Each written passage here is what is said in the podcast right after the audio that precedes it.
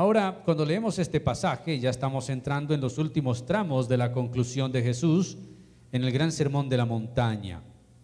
Ahora, ha pasado, y lo que vimos la semana pasada, ha pasado de denunciar a los falsos maestros y a los falsos profetas, ahora viene a advertir de los falsos profesantes. Una cosa es denunciar a los falsos profetas, que eso es fácil, entre comillas, aunque no son tan fáciles porque estos eran ovejas disfrazados de qué? De lobos. Pero ahora Jesús viene en contra de los falsos profesantes. Y puede ser que el discurso no sea aplaudido, puede ser que los oyentes no hayan quedado satisfechos, aunque comienza con una invitación a la felicidad, bienaventurados, ese llamado y ese, esa evocación a los dichosos. Pero el sermón no terminará con bienaventurado. Este sermón está terminando de otra forma que nadie lo esperaría. Se dice que un buen discurso debe levantar el ánimo de los oyentes, la admiración y la ovación de palma suprema de los que están escuchando y los que están en el auditorio. Pero no así con Jesús, Él no espera eso de la gente. Lo que sí hace el Señor es levantar una gran advertencia contra aquellos que profesan verbalmente su fe, pero que están lejos de ser practicantes de esa fe. Aquí entonces tenemos una tensión fuerte entre la teoría y la práctica, entre el saber y el hacer. Observemos entonces lo que Jesús advierte, el gran peligro de profesar, pero estar lejos del hacer, el engaño de ser cristianos, solo de palabras y no de hechos. Y aquí Jesús nos enfrenta consigo mismo y coloca entre nosotros una, una elección radical. Es que es así el Evangelio. La elección radical está entre la obediencia o la desobediencia y nos llama a la entrega incondicional de nuestra mente, de nuestra voluntad de la vida a su enseñanza. Y la forma que hace es advirtiéndonos que hay dos opciones inaceptables. La primera, que es la que veremos hoy, es una meramente verbal, 21 al 23. Lo segundo será un conocimiento meramente intelectual, que será en ocho días, si lo permite, 24 al 27. Pero no puede haber sustituto, y no lo hay para la obediencia. En la Biblia no hay ningún sustituto para la obediencia. Encontramos casos en el Antiguo Testamento donde hombres de Dios fueron abiertamente desobedientes y esto les costó la vida. ¿No recuerdan a ustedes Saúl, por ejemplo? Al cual Dios lo manda a que pelee contra un reino y que destruya al rey, a los niños, a los animales y a todo lo demás. Pero luego entonces dice la Biblia que Saúl eh, vio un ganado muy bonito, vio unas ovejas muy bonitas y entonces preservó la vida del rey en vez de matarlo y preservó la vida de sus animales.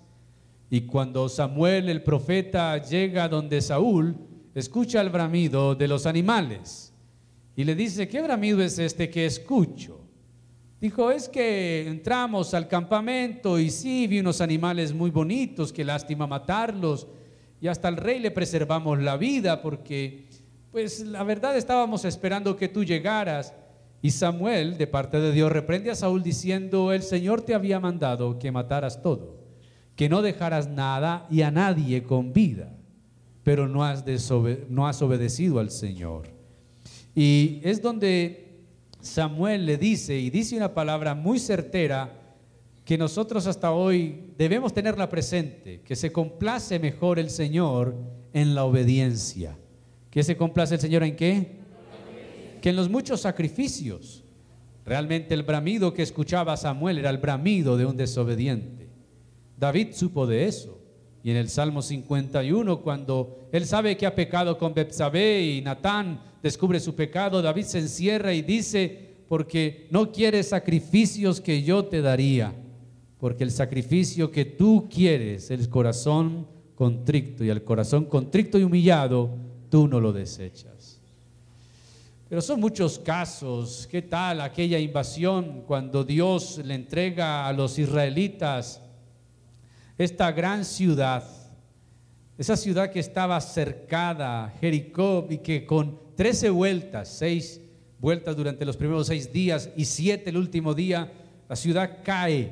Y Dios había advertido, no tomen nada de la ciudad, para nada, no tomen nada, dejen todo, porque esa era la primera ciudad destruida, esa era la primicia para el Señor.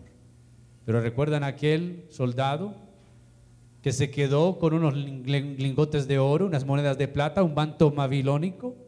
Y entonces Jericó quedó destruida y fueron a una ciudad más pequeña. Y en esa ciudad pequeña Israel perdió y murieron hombres. Y Josué se rasga las vestiduras y dice, pero ¿qué es esto, Señor? Nos entregas una ciudad tan grande y ahora nos avergüenzas de una ciudad pequeña. Dios le dice a Josué, hay pecado en el pueblo. Alguien ha tomado del anatema.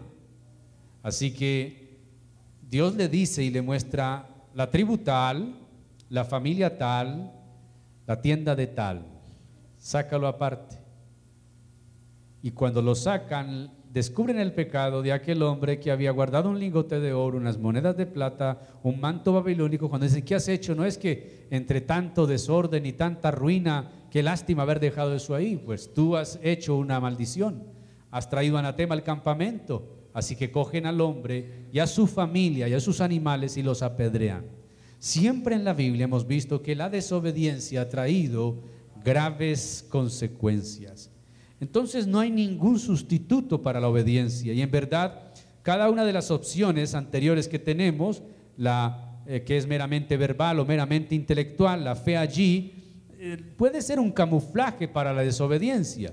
Quiere decir personas que profesan verbalmente su fe, pero que nada más de allá, o que tienen un conocimiento extenso en el Evangelio, pero nada más hacen con eso, creen que con saber o profesar es suficiente, pero no es así. Jesús hace hincapié con gran solemnidad en que nuestro destino eterno depende de nuestra completa obediencia. Quiere decir que esto no es de poca monta. Lo que el Señor está advirtiendo es que la eternidad depende de nuestra obediencia. ¿De nuestra qué?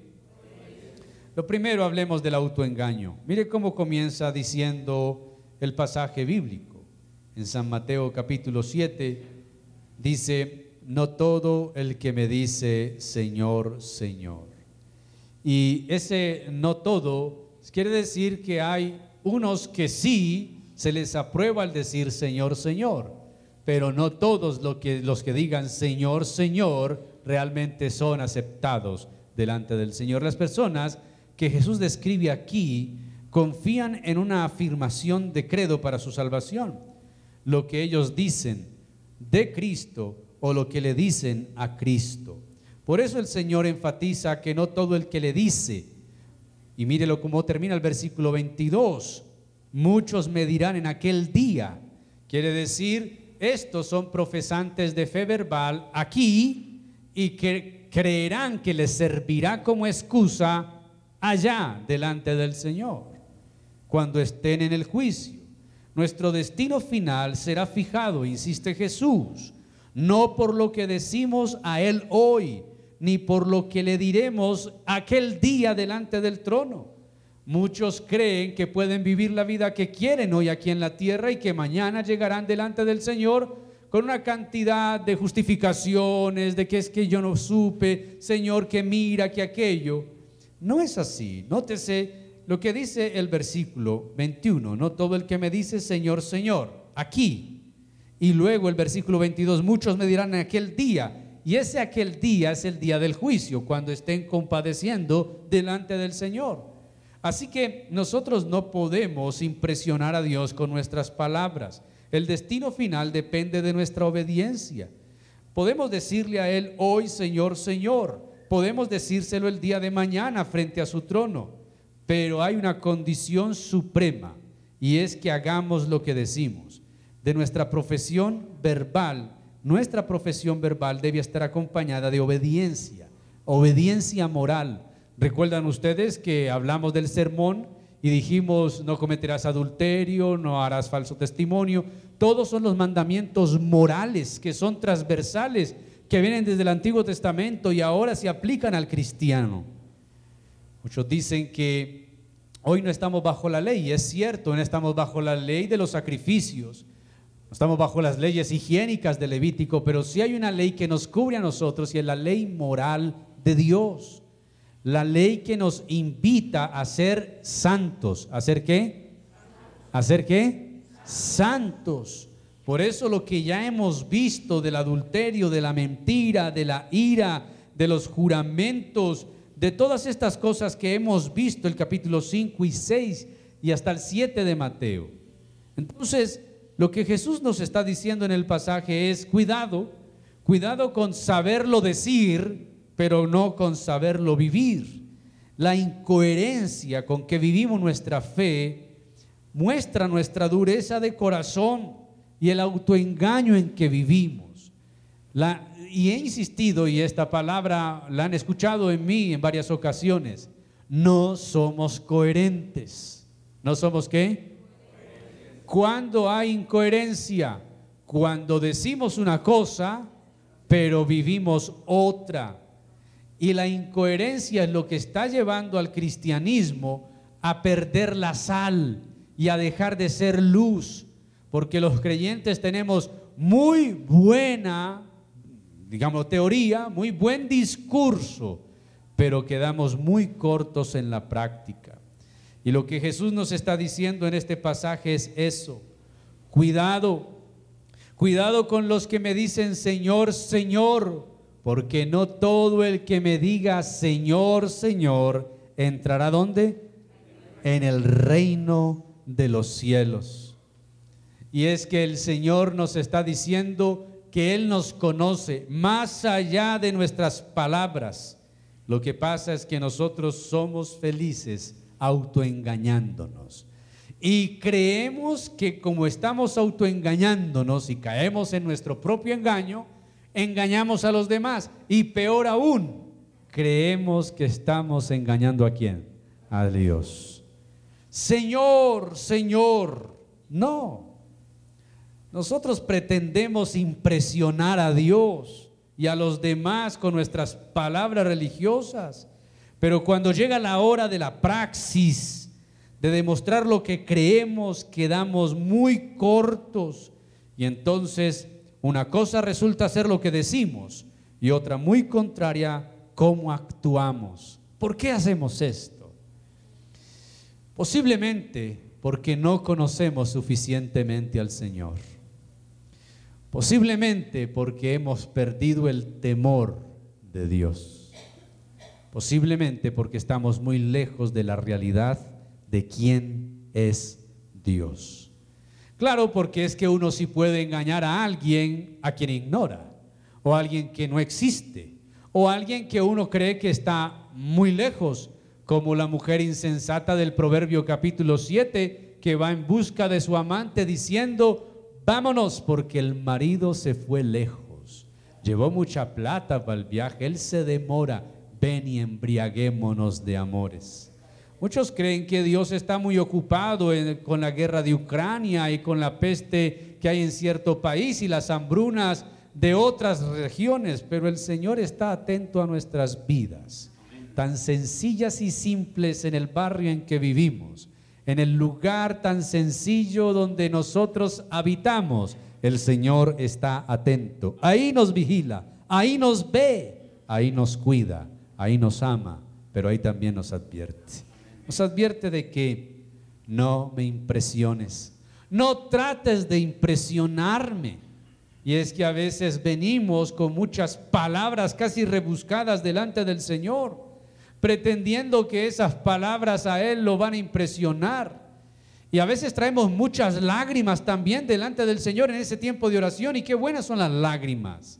Pero ni las lágrimas, ni las palabras rebuscadas, ni mucho cansancio, ni fatiga, ni sacrificio, ni ayuno, ni vigilia, que lleve consigo una práctica diaria del Evangelio, sirven de nada. Nosotros podemos caer en lo que el Señor reprochó a través de Isaías y que Jesús lo mencionó en su época. Este pueblo de labios me honra, pero su corazón que... Pregúntese qué tan cerca estamos del Señor. No, no, qué tan cerca está el Señor de mí, porque Él es omnipresente. ¿Qué tan cerca estoy yo de Él? Porque entre más me aleje de Él, más pierdo la realidad y la conciencia de que Él me vigila, de que Él me cuida, de que Él me escucha, de que Él ve mis pensamientos. Tú amas la verdad en lo íntimo. Y nosotros hemos perdido la realidad de la presencia de Dios en todo tiempo y en todo momento. Y vivimos el autoengaño. ¿Qué vivimos? ¿Qué vivimos? Autoengaño. Pretendemos que como sabemos la canción, como sabemos la oración, como sabemos que se ora al Padre en el nombre de Jesús, como sabemos reprender, como sabemos una cantidad de cosas, que eso es suficiente. Y el Señor dice, no todo el que me dice, Señor, Señor. ¿Entrará dónde? ¿No ve que de esto depende la eternidad? Mire la condición entonces, el versículo 21 dice, si no, el que hace la voluntad de mi Padre que está donde? Que está en los cielos. ¿Cómo salir del autoengaño? Primero reconociéndolo. Y segundo, tener presente que en la mayoría del tiempo de nuestra existencia, nosotros siempre estamos haciendo nuestra voluntad. O la voluntad de la carne, o la voluntad del mundo, o la voluntad del amigo, de la amiga, o la voluntad del novio, o de la novia, o del esposo, o de la esposa, mas no la voluntad del Padre. Así que digámosle al Señor, Señor, Señor, sí, digámoselo. Pero digámoselo también en un estado de obediencia, no en un estado de impresionar, de que lo sé decir, sino que lo quiero hacer. No solamente te quiero decir Señor, y eso es lo segundo, el señorío de Cristo. ¿Qué significa ese término, el Kyrios? Pero escuchando en estos días una predicación sobre la justificación por la fe, y que Cristo es suficiente nada más, surgió la pregunta, ¿será posible que hagamos de Jesús nuestro Salvador, pero no nuestro Señor? Y la verdad es que hay gente que cree que se puede. Hay gente que dice, y aunque suene extraño, hay personas que lo piensan así, dicen, Jesús es mi Salvador y yo lo amo pero sus vidas son un reflejo contrario de lo que Jesús pide y espera de un redimido. Quiere decir, si Jesús es tu Salvador, solamente tu Salvador, tienes una redención incompleta. Aún no has experimentado una redención y una justificación total. Porque Jesús no solamente es nuestro Salvador, si es tu Salvador, Jesús también debe ser tu Señor. No puede haber un divorcio aquí. Jesús es mi Salvador. ¿Es tu Señor? No. El Señor de mi vida soy yo. Yo hago lo que quiero, voy donde quiero, pienso lo que quiero. Yo soy lo que yo quiero ser. Este cuerpo es mío. Esta mente es mía. Esta vida es mía. Pero Jesús es tu Salvador. Sí, Él es mi Salvador. Es imposible. No puede haber esa disyuntiva. No puede haber esa contradicción. Si Jesús es tu Salvador, también tiene que ser tu Señor. Y alguien dirá, y si no quiero que sea mi Señor, no será tu Salvador. Porque este Jesús no está descuartizado ni está atomizado. Jesús nos dice, toma de mí lo que quieras, lo que prefieras, y haz con ello lo que quieras. No, Jesús es o todo o nada. O soy todo o no soy nada. En el texto encontramos que estos profesantes le llaman al Señor dos veces. Señor, Señor. Y en la Biblia, el mencionar el nombre de una persona dos veces tiene unas implicaciones supremamente interesantes. La duplicación de un nombre es una forma íntima de dirigirse a alguien. Génesis 22, 11, Abraham, Abraham. Samuel, primera de Samuel 3:10, Samuel, Samuel. Tenemos varios pasajes en la escritura donde repetir el nombre de alguien es una relación íntima. Saulo, Saulo, ¿por qué me persigues? Ahora, eh, el que Señor diga y lo pronuncia así, es que estos profesantes saben cómo llamarlo, saben cómo honrarlo y es que decir dos veces Señor es algo cortés, es respetuoso llamarlo el Señor, el Kyrios. También es un lenguaje muy religioso, muy ortodoxo, porque los cristianos del primer siglo empezaron a llamar a Jesús Salvador, reconociendo su divinidad. ¿Recuerdan la declaración de Tomás cuando lo vio? ¿Qué hace Tomás? Señor mío y Dios mío.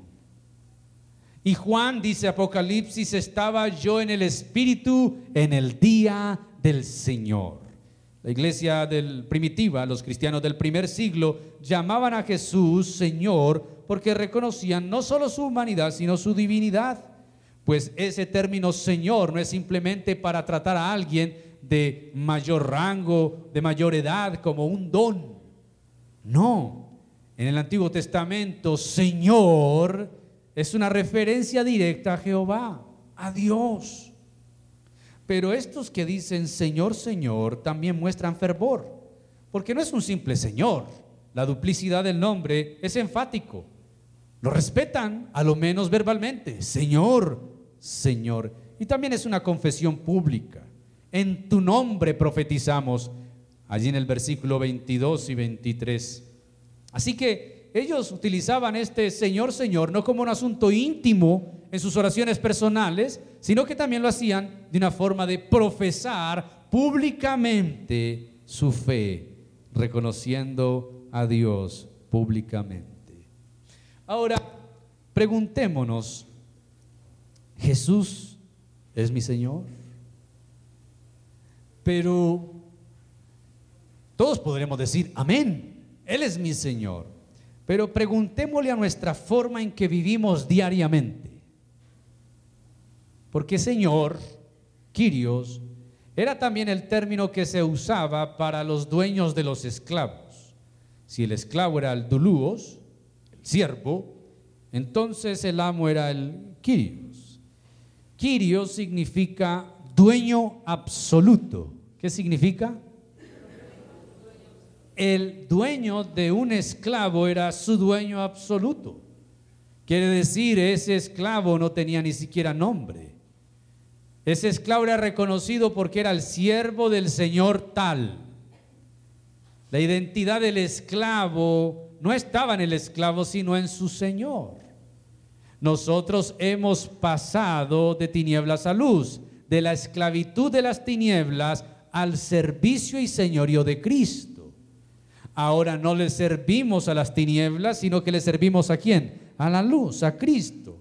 Él debería ser nuestro Señor. Entonces preguntémonos, ¿es Jesús realmente el Señor de mis pensamientos? ¿O quién gobierna mi mente? ¿Quién gobierna lo que pienso? ¿Quién es el dueño de mis palabras? ¿Quién es el dueño de mi corazón y mis motivaciones? ¿Quién es el Kyrios de mis actos, de mis sentimientos? de mi voluntad? ¿O es que estoy haciendo lo que quiero porque así lo siento? ¿O es que quiero hacer la voluntad del Señor? Y es que encontramos este pasaje también en San Lucas. Pero eso que lo enfatiza Lucas también enfatiza mucho el tema de la obediencia. ¿Es Jesús nuestro dueño? ¿Él es mi Señor? Porque no todo el que le dice Señor, Señor, entrará en el reino de los cielos. Pero ¿quién sí entrará? El que hace la voluntad del Padre que está donde? En los cielos. Versículo 22. Muchos, no todos. Nótese cómo cambia el tamaño. No todos los que me dicen Señor, Señor. Porque entre esos todos hay unos que sí profesan coherentemente, dicen Señor, pero viven como el Señor pide que vivan. Pero de esos todos hay unos muchos que dirán en aquel día. ¿Cuál es ese día? ¿El día de qué? Del juicio. El día en que vamos a compadecer delante del Señor. Muchos me dirán en aquel día, Señor, Señor, vuelve la duplicidad. Vuelve a utilizar el doble nombre para recalcar reverencia, respeto y énfasis. Nótese la pregunta. ¿No profetizamos en tu nombre y en tu nombre echamos fuera demonios y en tu nombre hicimos muchos milagros? En tu nombre, en tu nombre. Muchas cosas se pueden hacer en el nombre del Señor. Y sin lugar a dudas, muchas cosas Dios va a respaldar por su nombre. Pero eso no significa que ese respaldo y ese uso del nombre tenga una aprobación de parte del dueño del nombre. Escuchen lo que dice San Mateo 10. En San Mateo 10 encontramos la elección de los doce. Y a estos doce se les dio autoridad Versículo 1, entonces llamando a sus doce discípulos les dio autoridad sobre los espíritus inmundos para que los echasen fuera, para sanar toda enfermedad y toda dolencia. Y entre esos doce estaba Judas. Quiere decir que Judas usó el nombre de Jesús y su autoridad para echar fuera demonios. Sí. ¿Puede ser entonces que Judas en el nombre de Jesús sanó enfermos? Claro el pasaje lo dice. Puede ser entonces que Judas, Dios lo usó y le dio el nombre y la autoridad para expulsar los espíritus inmundos y sanar dolencias, sí. Y ese mismo Judas le vendió, ese mismo se ahorcó, ese mismo se condenó. Judas es una muestra fehaciente de que no es escúchese bien, garantía. Ninguna de las manifestaciones ni milagros que ocurran en el nombre de Jesús son garantía de la aprobación de Dios. Porque Dios no respalda personas, Dios respalda su palabra. ¿O es que Judas tenía el respaldo del Señor? No, Dios les dio autoridad, es por la autoridad que se les da, no es de ellos. Y eso es lo tercero y último. Hemos visto entonces el autoengaño, hemos visto el señorío de Cristo. Veamos ahora profesión verbal, pero no moral. John Stott dice lo siguiente en su libro El Sermón del Monte. ¿Qué mejor profesión cristiana podría hacerse? Aquí hay gente que llama a Jesús Señor. Lo hace con cortesía, ortodoxia, entusiasmo, en su devoción privada, pero también en su devoción pública. ¿Qué hay de malo en eso? Nada en sí mismo. Y sin embargo, todo está mal porque es parloteo sin verdad. Profesión sin realidad. No los salvará en el día del juicio. Así pues Jesús pasa de lo que ellos le dicen y le dirán a lo que Él les dirá. Y también Él hará una profesión solemne, no de Él, sino de ellos. Pero será diferente. ¿Por qué? Porque la palabra que se usa en el versículo 23, que es homologeleso, es confesare. Y Jesús dice en el versículo 23 de San Mateo 7, yo les diré o yo les confesaré. Versículo 23 de San Mateo 7. Él les dirá. Y será una confesión pública como ellos también la hacían, pero será distinta en el hecho de que sí es verdadera, pues brota de los labios de Jesús.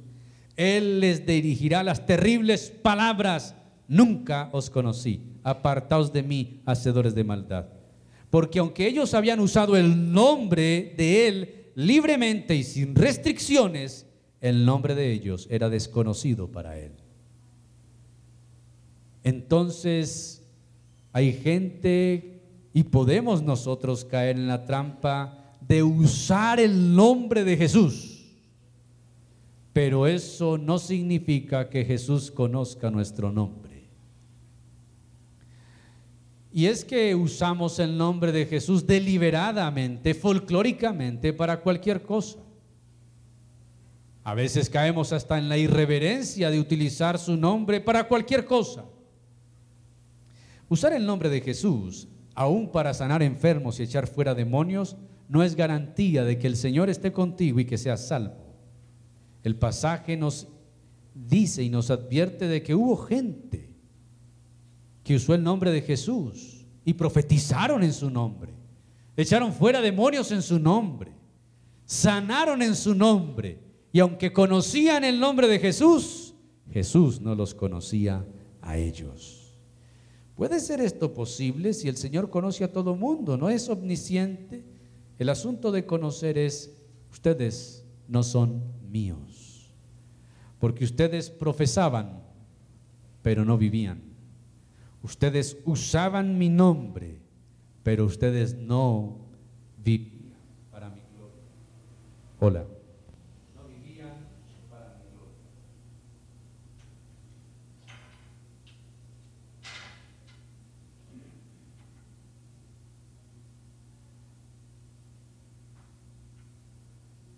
Así que ellos llamaban a Jesús Señor, Señor. La razón del rechazo hacia ellos es que la profesión de fe que hacían era una profesión netamente verbal, pero no moral. Quiere decir, sus vidas estaban muy lejos de lo que ellos predicaban. Conocían a Jesús solamente con su mente y lo confesaban con sus labios, pero no con su vida. Le llamaban Señor, Señor, pero nunca se habían sometido a su señorío, ni obedecido a la voluntad del Padre Celestial. En Lucas 6:24, la versión que Lucas hace de esta declaración es fuerte. Dice, ¿por qué me llamáis Señor, Señor y no hacéis lo que yo digo? Es más enfática. Porque la voluntad de mi Padre que está en los cielos queda como, ¿y cuál es esa voluntad del Padre? Bueno, si la quieres más clara, Lucas te lo dice, debes hacer lo que yo te digo. Algunos dirán, pero eso suena casi una imposición. Bueno, verdaderamente no es imposición. Escúchelo en un tono de advertencia, en un cuidado, en un peligro. Es como cuando usted va en un avión entonces hay toda una reglamentación y unas instrucciones que dan los auxiliares de vuelo. Entonces dicen, abroche su cinturón, tenga cuidado con esto, no recline la silla, si se prende el aviso, si hay un amarizaje, si vamos a aterrizar en el agua, entonces eh, si salen las caretas, haga esto, haga... Todas esas cosas que a veces uno ya ni les gusta escucharla porque es una repetición, es una advertencia, una advertencia para salvar la vida de alguien. Y en este caso, usted puede decir, no me dijeron nada, no supe nada. Usted lo vio, ahí estaba la persona haciendo eh, la mímica y enseñándolo todo. Lucas dice, si no comprendes lo que Mateo está, hacer la voluntad de mi Padre que está en los cielos, entonces Lucas lo dice claro, haz lo que yo te digo. ¿Y por qué hay que hacer lo que Jesús dice? Porque Él es Dios y conoce todo. Conoce nuestro pasado, nuestro presente y nuestro futuro. Él sabe lo que vendrá si perdemos nuestra alma. Él, sabe lo que sucederá si no, no atendemos la advertencia. No entrarás al reino de los cielos y no te vas a quedar en el patio no es que te vas a quedar en la acera del reino de los cielos. Solamente existe el reino de los cielos o las tinieblas eternas. No hay otra cosa más. Y Jesús nos advierte. La diferencia vital está entre decir y hacer. La razón por la cual Cristo, que es el juez, los va a desterrar de su presencia es que son hacedores de maldad. Pero hicieron milagros en el nombre de Jesús, sí, ellos en su vida religiosa eran muy buenos, pero en su vida mundana eran perversos. eran hacedores de maldad, pero conocían a Jesús. ¿Es posible que eso se dé? Claro, y, y Judas ya es un ejemplo. Entonces ellos dirán que hicieron obras prodigiosas en su ministerio, pero en su conducta de cada día las obras que hacían no eran buenas, sino malas. Y nótese lo que el apóstol Pablo escribe en la primera carta a los Corintios, capítulo 8, versículos 2 y 3. Ahí se nos dice cómo es el asunto de amar a Dios y actuar coherentemente con ese amor. Primera a los Corintios 8, 2 y 3. Y si alguno se imagina que sabe algo, aún no sabe nada como debe saberlo. Pero si alguno ama a Dios, es conocido por él. Entonces, estos Jesús les dice, yo no los conozco. No, no los conozco, porque no amaban a Dios y amaban a sí mismos. Hacían su voluntad, aunque usaban el nombre del Señor. Eso no los salvó aquel día. Mis queridos, los que profesamos ser cristianos tenemos estas palabras de Jesús como una guillotina a punto de caer en el cuello. Hablar de Él y a Él como Señor, pero no vivir bajo su señorío, tiene una sentencia que ya fue pronunciada. No entrarán en el reino de los cielos.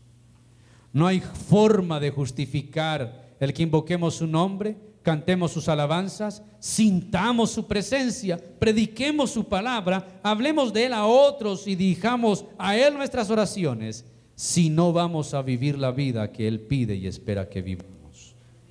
No hay forma ni manera de impresionar al Señor.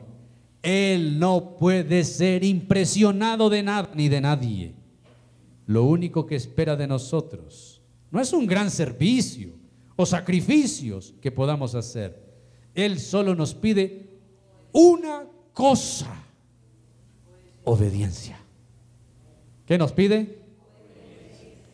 Puede que no aprendas teología, puedes que no aprendas a pronunciar una palabra en griego, puedes que no aprendas a memorizarte todos los textos de la Biblia, puede que nunca prediques a multitudes, que nunca te pares en un púlpito, y eso no importa. Conoce al Señor a los que son suyos y apártese de iniquidad todo el que invoca el nombre del Señor. Solo demanda el Señor una cosa de nosotros, que le obedezcas. ¿Qué cosa? Que le obedezcamos. Podemos tratarlo con absoluta reverencia, sentir que Él está aquí, respetar y pedir respeto al que está enseguida. Podemos profesar vidas religiosas muy consagradas, pero si no hay obediencia, no hay nada. Dios nos ayude. Puestos en pie, vamos a orar.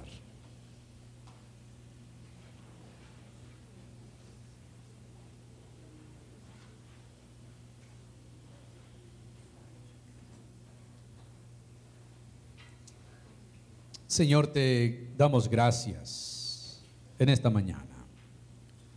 Tú nos conoces. Tú sabes quiénes somos. Sabes cómo vivimos. Perdónanos por nuestra falta de coherencia Perdónanos, Señor, por tener la teoría clara, pero no la práctica. Perdónanos por saber invocar tu nombre, pero no vivir para la gloria de tu nombre. Perdónanos porque si nos adviertes de los falsos profetas, Hoy nos adviertes de los falsos profesantes. Perdónanos por pretender engañarte, pues vivimos autoengañándonos. Pretendemos impresionarte con nuestras palabras. Pretendemos impresionarte con nuestras emociones y sentimientos. Y a veces hasta argumentamos delante de ti la justificación de nuestros pecados. Pero tú solo esperas de nosotros una cosa, que te obedezcamos, que hagamos lo que tú dices. Dígale, Señor, ayúdame.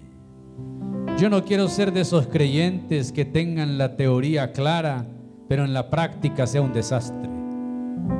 Yo quiero ser coherente. Yo quiero vivir conforme a la fe que profeso. Yo quiero vivir conforme a lo que creo. No puedo estar creyendo una cosa y viviendo otra, Señor. Perdóname si te considero mi Salvador, pero no mi Señor. Y entonces pretendo que me salves pero no te permito que me gobiernes y no puede ser así. Si tú salvas, gobiernas. Si no hay señorío, no hay salvación. Y hemos creído esa mentira que puede ser nuestro, nuestro Salvador, pero no nuestro Señor. Y eso es falso. Eres Señor y eres Salvador. Eres Salvador y eres Señor. Ayúdame. Vamos, dígale al Señor, ayúdame, Señor. No es fácil, pero prometiste estar conmigo todos los días y ayudarme. Me has dado tu espíritu y tu palabra para que yo pueda hacerlo.